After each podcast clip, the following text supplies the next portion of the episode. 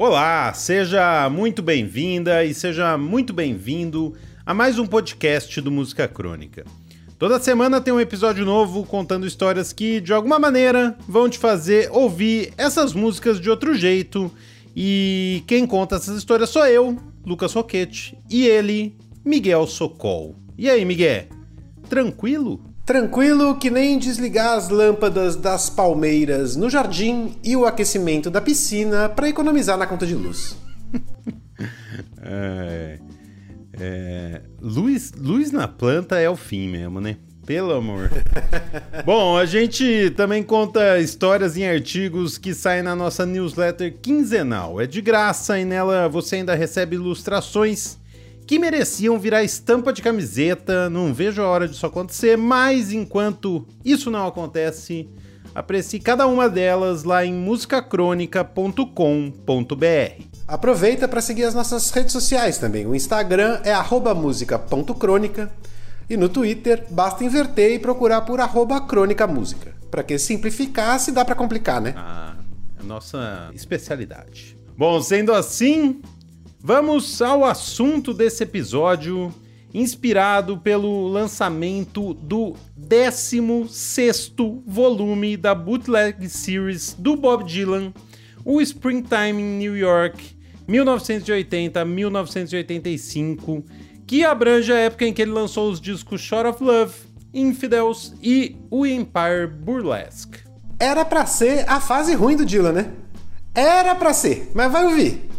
Era para ser, mas dá o um play aí nesse volume 16 das Bootleg Series do Dylan que você vai ver que não é. que tem um monte de música boa lá. E é mó legal, vale muito a pena.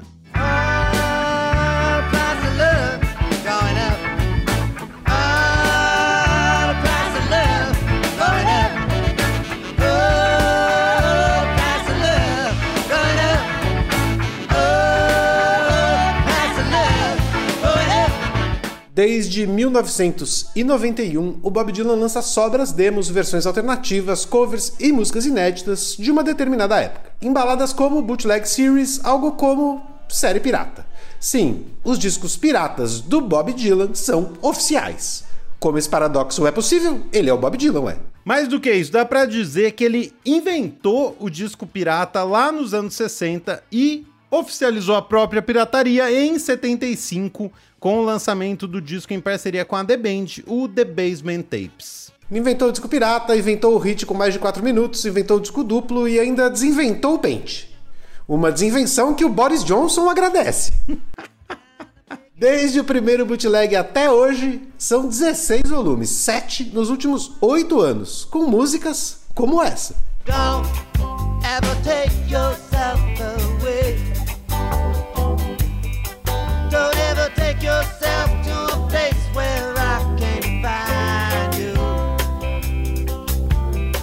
Essa música que é basicamente um reggae do Dylan, né? Então, para você ver, ele fez de tudo já. Mesmo que ele escondesse, ele fazia. Bom, e por isso mesmo, hoje a gente conta a história do começo disso tudo, o Basement Tapes. Tem o acidente que fez o Dylan cancelar os shows de uma turnê interminável, as gravações no porão com a The Band, o que foi pirateado e um dos discos que circulou antes do lançamento oficial começou.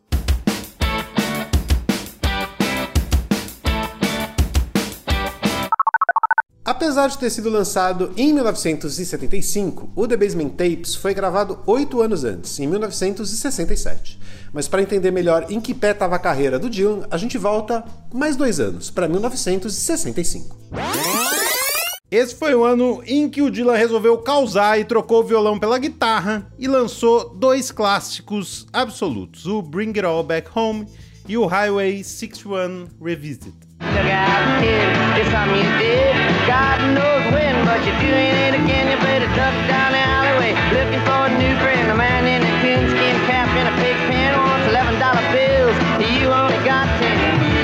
Ele então estava à procura de uma banda para acompanhar a primeira turnê elétrica e contratou o The Hawks. Em 1966, os Hawks não eram apenas a banda de apoio do Dylan. Eles foram convocados para tocar em outro clássico que ele lançou naquele ano, o Blonde on Blonde. Olha só, de 62 a 66, tudo que o Dylan tinha lançado, a gente só falou três. Se voltar os outros ainda, em quatro anos, ó, o que ele fez. Inacreditável. Bom, o Bob Dylan com isso tinha se tornado um, uma super estrela, mas apesar disso, muitos dos seus fãs da época pré-guitarra contestavam o uso do instrumento no universo da música folk. Tanto que num show em Manchester, na Inglaterra, ele foi chamado de Judas por alguém da plateia. Dylan ouviu e, como resposta, pediu para os Hawks tocarem o mais alto possível essa música aqui.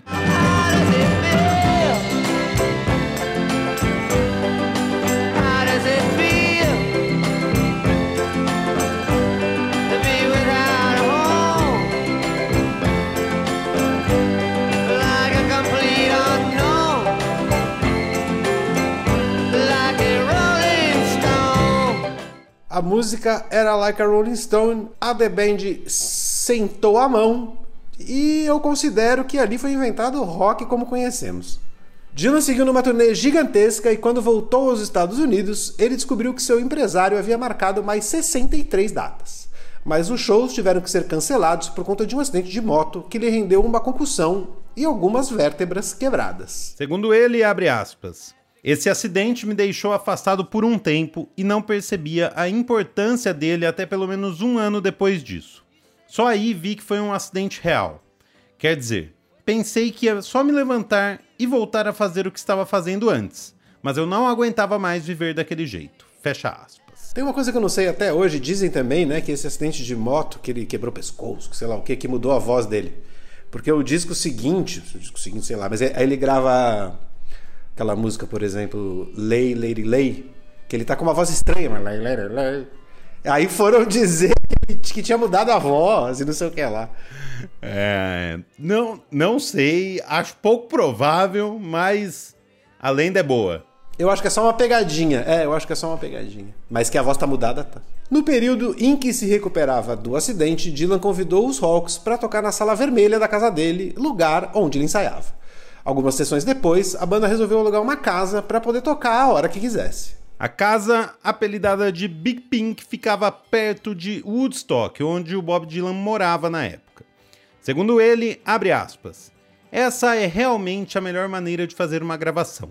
Em um ambiente tranquilo e relaxado, no porão de alguém, com as janelas abertas e um cachorro deitado no chão. Fecha aspas, e tinha tudo isso aí, né? Tal da Big Pink até o cachorro. E dessa aspa dele a gente entende assim, né? Porque ele fala no porão de alguém. Ou seja, não, não o meu. Não no dele. no porão de alguém onde a bagunça fique lá e você volte para sua casa. E que seja perto da sua casa. Nothing is Com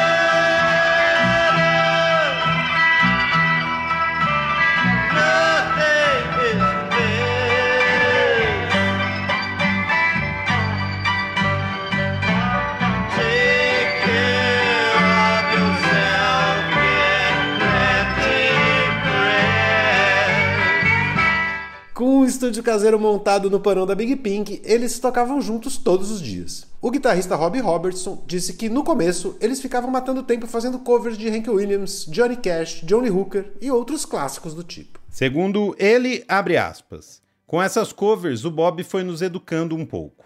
A coisa toda folk ainda era muito questionável para nós. Não era de onde viemos. Ele ia ao Big Pink ou onde quer que estivéssemos e puxava uma música antiga. E ele se preparava para isso. Ele praticava isso e depois vinha aqui nos mostrar. Fecha aspas.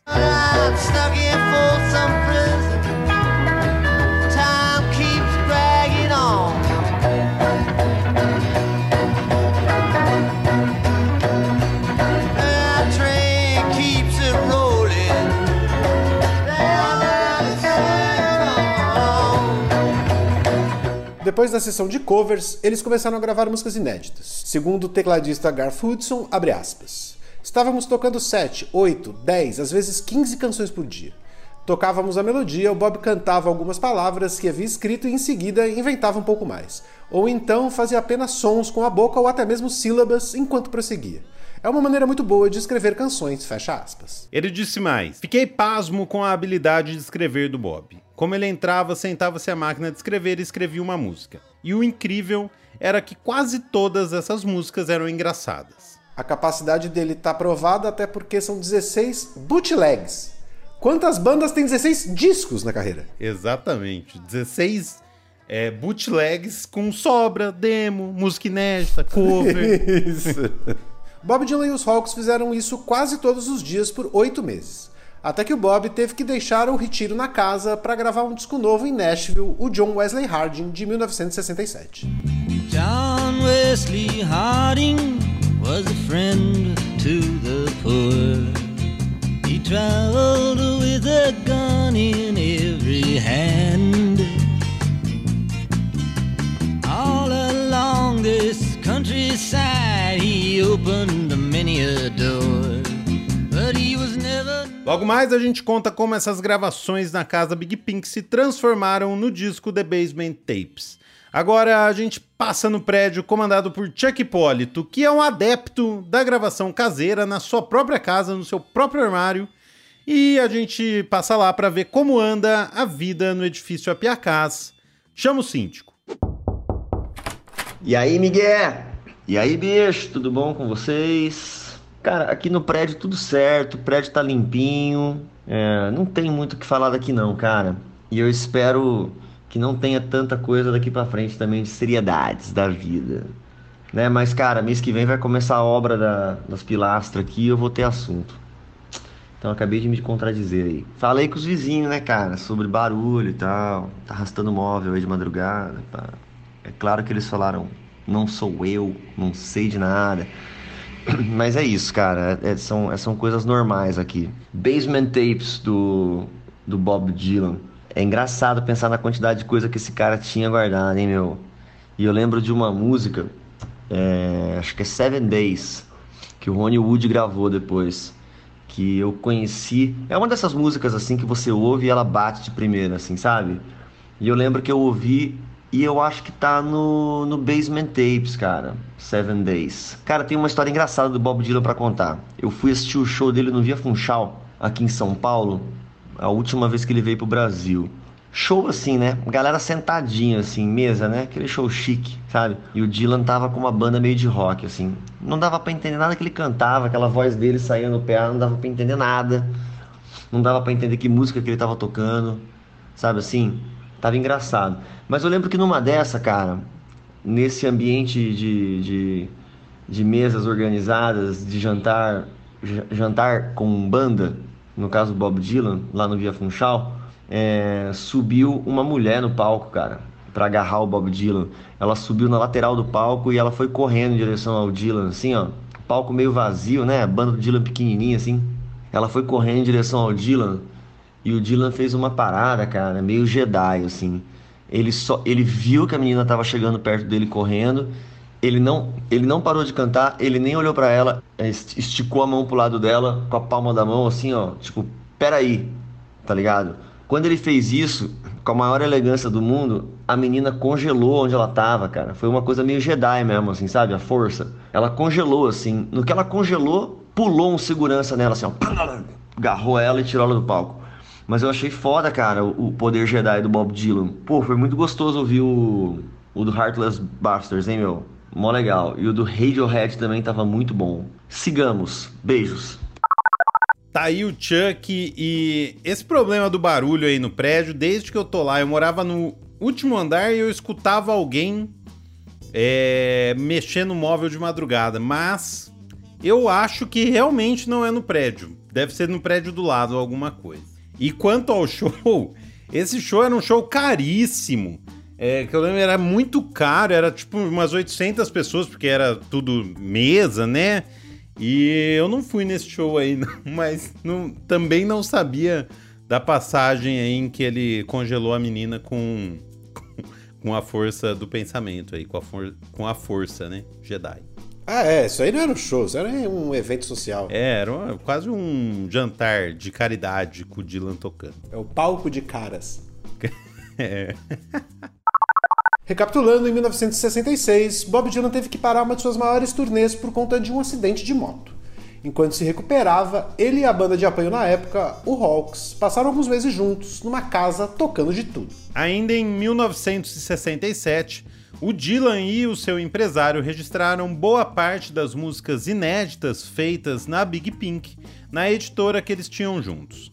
A ideia era vender essas demos para outros artistas gravarem e assim eles ganharem um troco enquanto a nova turnê não começava. Até porque o Dylan, o Rob Robertson já falou que o Dylan continuou pagando a The Band nesse tempo que ele ficou parado e ensaiando lá, ele continuou é, pagando a banda pra, né? Porque tinha turnê e tal, e ele continuou pagando eles. Até porque ele tava indo lá fazer bagunça no porão, né? Os primeiros a gravarem uma música feita na Big Pink foi o trio Peter, Paul e Mary, banda agenciada pelo empresário do Dylan, que fez uma versão para Too Much of Nothing. Essa aí o Miguel é fã. Peter, Paul e Mary é. O Miguel deve ter até CD.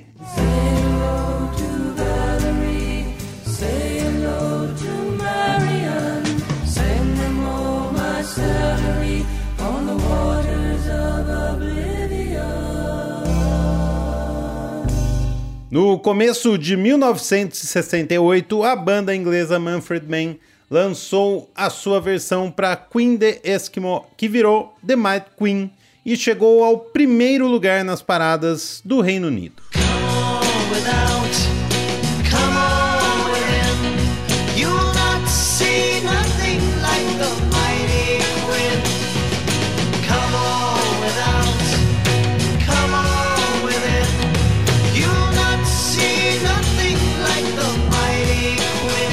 Já os Birds gravaram duas músicas do tempo do Dylan na Big Pink no disco Sweetheart of the Rodeo. Nothing Was Delivered e You Ain't Going Nowhere. Uma abrindo e outra fechando o disco. Descasso também esse aí, né?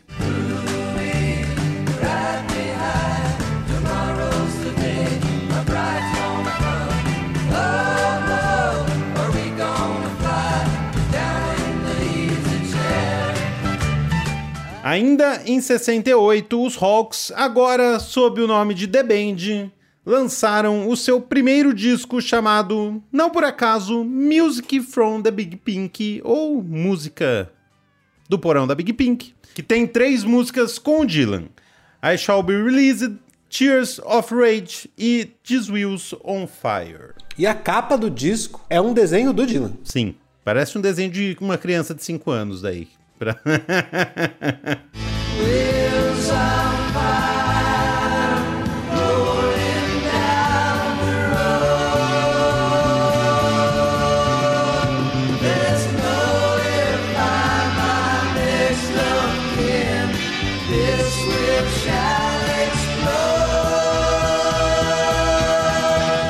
Para fechar, em 1969, o Fairport Convention gravou o Million Dollar Bash no disco Unhalf-Breaking. Isso aí que a gente só pegou algumas, teve mais gente gravando. Essas aí são quem mais fez sucesso com as músicas do tempo na Big Pink. Um monte de gente gravou músicas do Dylan que foram feitas no porão da casa.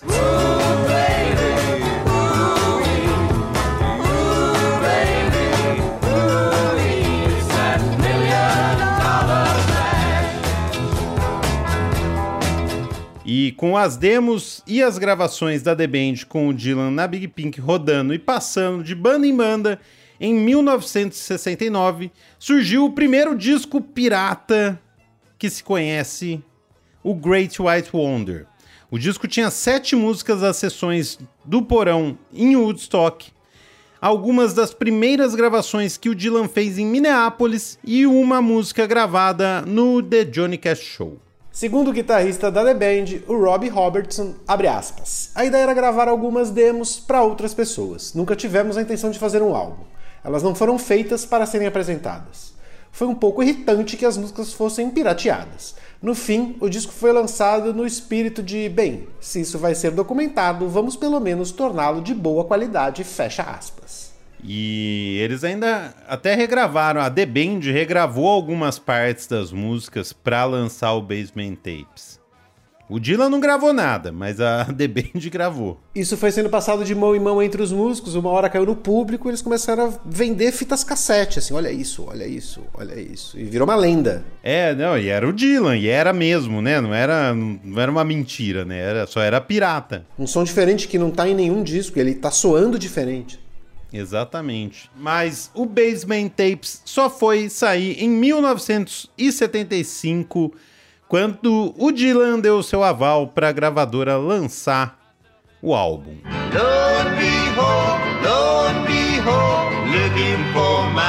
Lone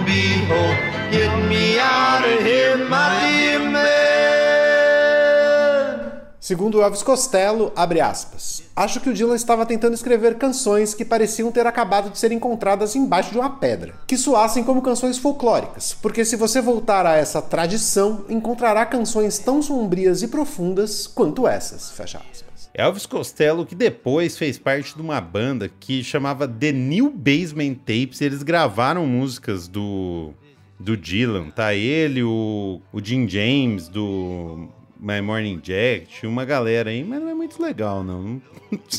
Até fui ouvir, mas passo. Já o Billy Bragg falou assim, abre aspas.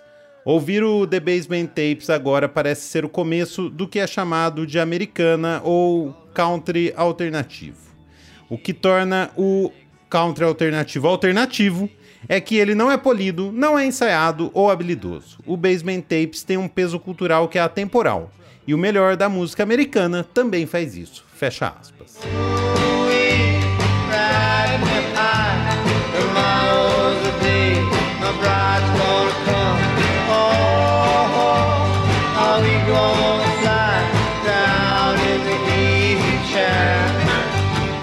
Em 2014 foi lançada o Bootleg Series Volume 11, The Basement Tapes Complete, com 6 CDs. 139 faixas com quase todas as gravações do Dylan no porão, incluindo 30 faixas nunca pirateadas. E ainda saiu o The Basement Tapes Raw. Com isso tudo, a gente acredita que o arquivo do porão, pelo menos dessa época, deve ter acabado. É, nossa, haja, haja música, hein? Se tiver mais ainda, acho que agora acabou. Agora ele. Agora, do porão acabou. Do, do porão era isso. Mas descasso, né? E é muito legal o disco, né? Mesmo sendo. Foi pirateado, eles lançaram porque já estava sendo pirateado tal. As músicas que foram feitas ali, e ele e a The Band tocando e se divertindo ali é. É inacreditável. É foda, foda, um absurdo. Bom, e por isso mesmo, Hoje não tem playlist, tem todo esse arquivo para você ouvir até o próximo podcast, ou até o próximo ano, ou até a próxima encarnação, porque tem muito volume de, de bootleg para você ouvir, e, e basement tape, e, e tem Dylan para ouvir por uma vida. Ainda bem. A gente agradece ao nosso síndico Chuck Hipólito, às artistas Daniele Lima e Nathalie Leonello, ao nosso editor Vinícius Borges e ao Cafeine Boy pela vinheta alcançada. E essa não foi pirateada. Essa eles cederam pra gente. Semana que vem a gente volta com mais música crônica. Até lá. Tchau. Tchau. Cheers.